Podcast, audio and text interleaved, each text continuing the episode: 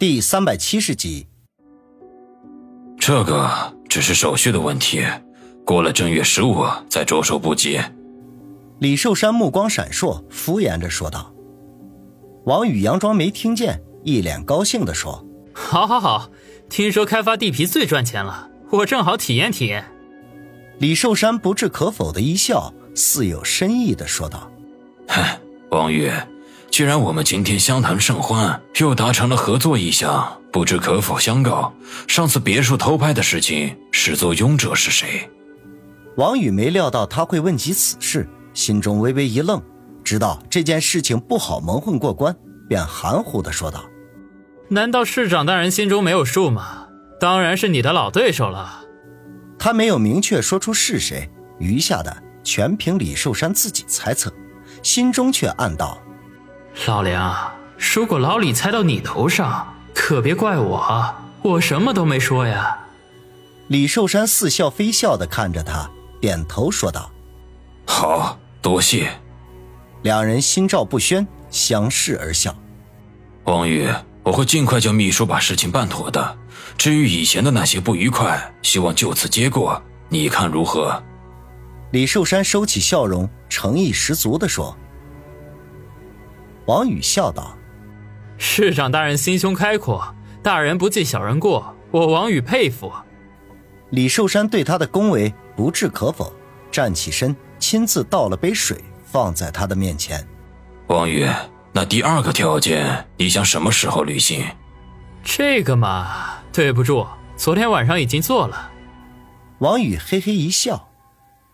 李寿山脸颊顿时抽搐了一下，可是马上就掩饰住。干笑道：“哼，如果你喜欢，我叫他多陪你几天吧。”这个不大好吧？我岂不是夺人所爱了？王宇装出为难的样子。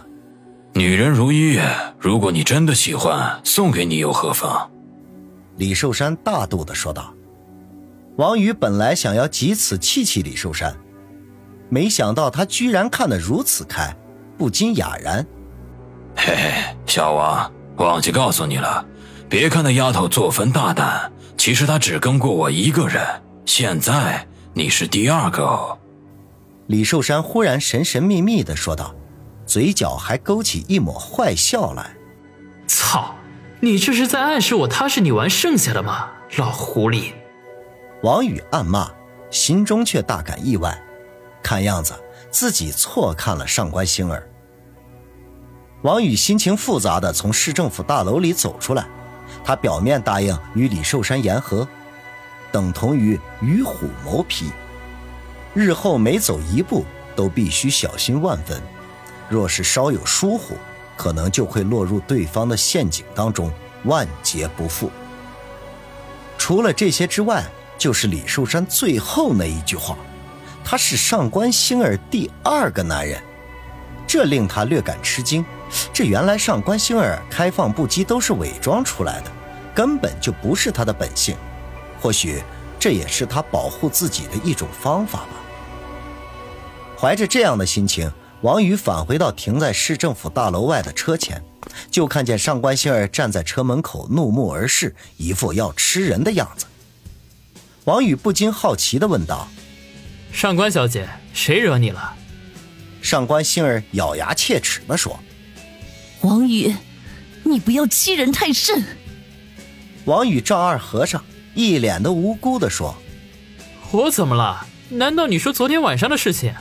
那不是你情我愿的吗？我只是有些粗鲁而已。”上官星儿气得浑身发抖，狠狠的说道：“你是不是又向老李提出来还要跟我？你把我当成什么了？”王宇听他这么一说，才顿时了然。肯定是刚才他下楼的功夫，李寿山就给他打电话了。这个老家伙怎么迫不及待的就把自己的女人往他怀里推？看来是下足了本钱，想要他进套啊！当下耸耸肩说道：“原来是这事儿啊，那你可别误会了，是市长大人自己提出来说是叫你多陪我几天的。我这个人吧，从来都是盛情难却呀。”别人的好意向来都是不好意思拒绝的，否则多不给人家面子呀。你胡说，他怎么肯自己提出来？上官星儿脸色苍白，气急败坏的摸出手机来。我这就打电话问他。王宇无奈的摇摇头，还真没看出来，这个看似老练世故的美女主持人，居然还有这么天真的一面。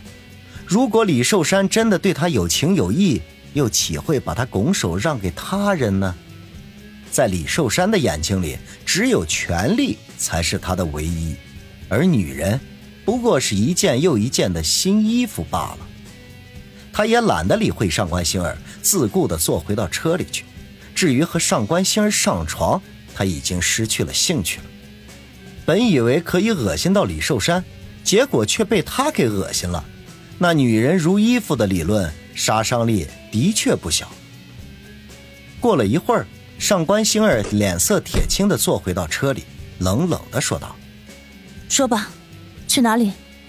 不过我先声明，如果你还像昨晚那样粗鲁，我绝对不会配合的。”王宇看他生气的样子有些可爱，忍不住想要逗逗他，说道：“ 这可是你说的，我这个人喜欢找刺激。”要不然咱们去你的办公室怎么样？最好啊，你再穿上工作服。上官星儿本来就在气头上，就没想到李寿山会如此无情，把他毫不客气的推给了王宇。这现在又被王宇一戏弄，心里头的委屈顿时如火山爆发一般，眼泪就噼里啪啦的掉了下来，嘴里面不断的骂王宇是个大变态。王宇见他哭得伤心，有些不忍。就劝道：“好了好了，我就是开个玩笑。你要去哪儿？我送你。”上官星儿从包里取出纸巾，擦了擦脸上的泪水，凄凄哀哀的说道：“ 我还能去哪儿？当然是回家了。”金屋区三十六号别墅。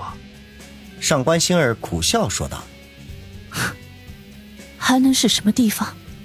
那是李寿山金屋藏娇的地方。”也许用不了多久，我就得搬走了。为什么？那不是老李给你买的吗？再说，我记得你在富贵花园小区也有住处啊。王宇挠挠头，一脸的费解。是买给我的，可是户主不是我，属于他的东西，自然是要收回去了。只有我这件旧衣服，他穿够了，才可以随意的抛弃。富贵花园那里，是我和别人合租的，不想回去。上官星儿惨笑说道。王宇心头一震，昨晚他离开的时候，上官星儿也是这样的，那笑容的背后，不知道隐藏了多少的痛苦。也许他和李寿山之间的关系，比想象中还要复杂。想到这里，王宇无奈的吐了口气，沉声说道：“啊。”上官小姐，你不用再陪我了，回去好好睡一觉，说不定明天又是一个好天气。上官星儿始料不及，诧异的看了他一眼，露出一丝感激的神色，轻轻的点头，良久才说道：“谢谢你。”王宇摇摇头，赶紧发动车子，想着尽快把上官星儿送回去。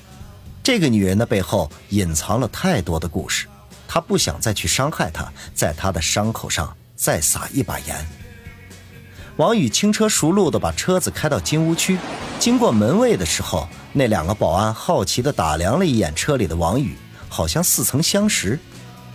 等他们的车子开了进去，其中一个才忍不住地说道：“嗨，我说，你看开车那小子，是不是上次坐出租车来的那个？妈逼的，怎么开起奔驰来了？”“嗯，有点像。”“我操！”难道这小子和上官仙儿勾搭上了？真叫人羡慕！赶紧闭上你的嘴！难道你不知道在这里工作的规矩吗？我这不是随口一说吗？小心祸从口出！王宇把车子停在三十六号别墅的门前，没有下车的意思，只是说道：“上官小姐，再见。”